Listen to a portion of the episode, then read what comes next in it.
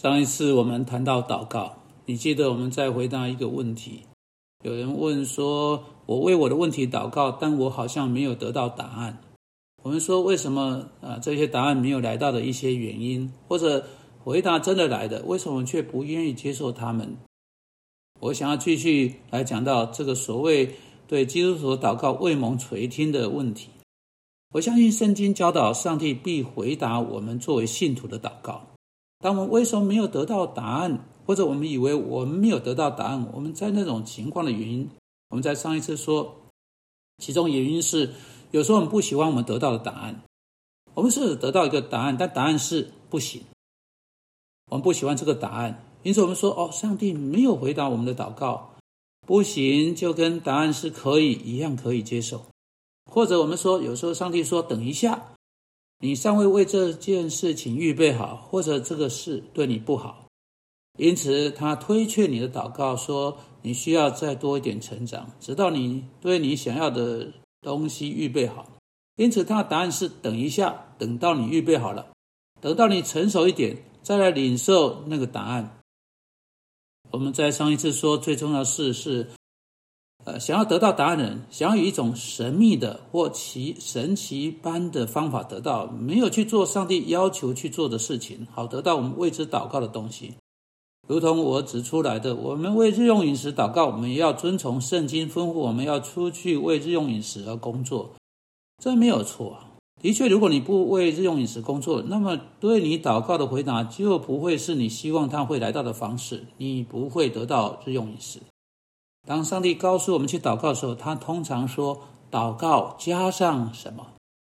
就是说，祷告加上为了达成我们所想要得到的，去做上帝在他话语中告诉我们所必须做的任何事情。如果我们为日用饮食祷告，我们也遵守圣经啊，不只告诉我们要去祷告的圣经经文，还有告诉我们要去工作的圣经经文。保罗写给天上人家教会的书信中说。若人不肯做工，他就不可吃饭。好，这些都是我们所谓祷告未蒙垂听应允的原因，或者是为什么基督徒以为他们祷告未蒙垂听的原因。当然，另一个原因被雅各在他的书信第四章第二节指出来，是这样的：你们得不着，是因为你们不求。啊，为人们为什么没得到啊？什么的一个主要原因，那是因为他们不祷告。许多时候，我们的祷告不是真正的祷告，尽管我们以为我们有在祷告。你记得法利赛人和税吏吗？圣经说有两个人上圣殿去祷告，说啊，这是他们说他们要去做的事情。但是主耶稣进到下一节说，法利赛人站着自言自语地祷告说：“神啊，我感谢你，我不像别人勒索不义奸淫，也不像这个税吏，我一个礼拜进食两次。”把我所得的都捐上十分之一。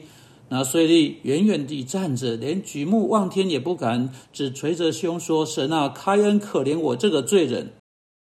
主耶稣接着说：“我告诉你们，这人这个税吏回家去，比那人倒算为义的，因为凡至高的必降为卑，自卑的必升为高。”耶稣在这个比喻呃中说，在在说什么呢？很有意思，是在他所说的这一句话中，这个比喻的关键是：当你来到上帝面前，你告诉上帝你有多棒，他是不会听你的；但如果你告诉他你是何等罪恶深重的罪人，你求他怜悯，这就是他会开很开放的来听你，很急着想要听你的时候。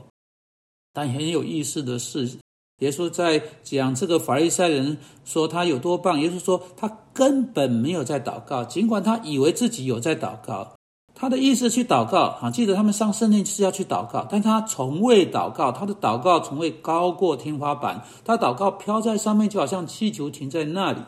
耶稣说：“他自言自语祷告说，他不是真的为什么东西、什么东西来求上帝，他不在，他是在告诉上帝他有多棒。哦，神啊，我感谢你，我不像别人勒索不遇见你，也不像这个税吏等等，我做的好棒的事情，像什么像什么像什么等等，对不对？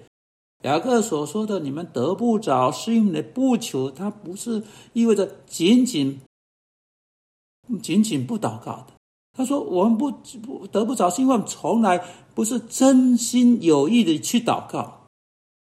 他也是在说，我们祷告必须谦卑地来到上帝面前，一种祈求的心，来为我们所需要的来求上帝，承认我们自己没有什么，我们自己不是义的，我们不能靠自己做这些事情。在祷告中，我们不是来到上帝面前，告诉上帝我们有多好、有多棒，我们有多奇妙。哦，我们来到上帝面前，就是承认我们的罪，承认我们是彻底的无望。啊，认清啊，他是创造主，是他差派他的独生子耶稣基督来救赎我们，而且我们是奉耶稣的名来求他，甚至不是我们自己的名字，而是奉耶稣的名字求他，为了他儿子的缘故，将我们所需要的赐给我们。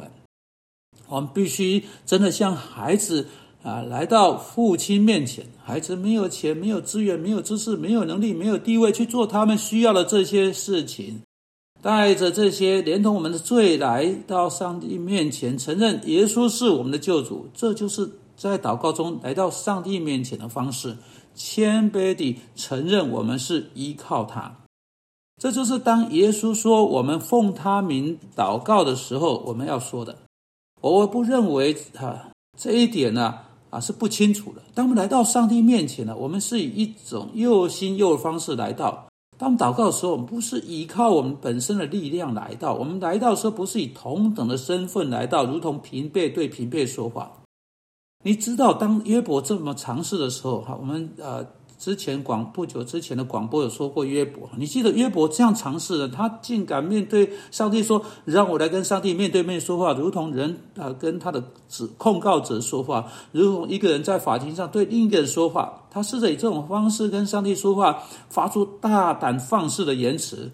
你记得上帝如何从旋风中出来，将这一切事都一扫而光，如同造物主看着受造物往下看着约伯，仅仅是一个人，竟然以此方式对他说话。上帝说：“使用无知的言语，使我的旨意暧昧不明了。”上帝厌恶人用那样方式来到他面前。我们要谦卑的来到上帝面前，我们说：“主啊，我们这些被耶稣基督宝血救赎的人。”我们本于自己是没有任何权利啊，站在你面前。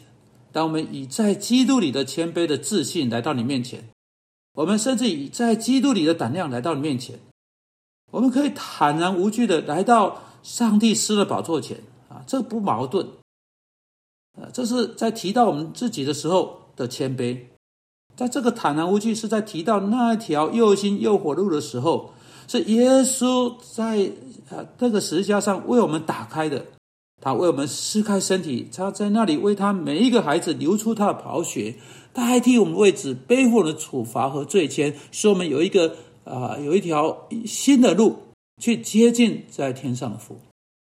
现在你能够来到了，如果你认识上帝是你的天赋，如果你信靠耶稣基督为你的救主，你奉耶稣的名就可以来到，你可以祈求，并且你知道。你照着圣经，照着上帝旨意来求的话，你就会得到你所需要的。因为当你照着圣经去求的时候，上帝必将他在圣经中告诉你会收到的赐给你。因此，你奉耶稣的名为你所需要的求，并且你谦卑的祈求，不是因你自己缘故，而是因耶稣的缘故，使他的名可以。广为宣扬，使他的尊荣可以在你的生命中可以散发出去，并且别人可以看见你得到你所需要的，因为耶稣基督已经将这个东西赐给你了。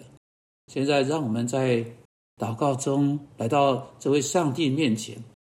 如果我们还没有的话，我们向他承认，我们并没有照我们应该的来求。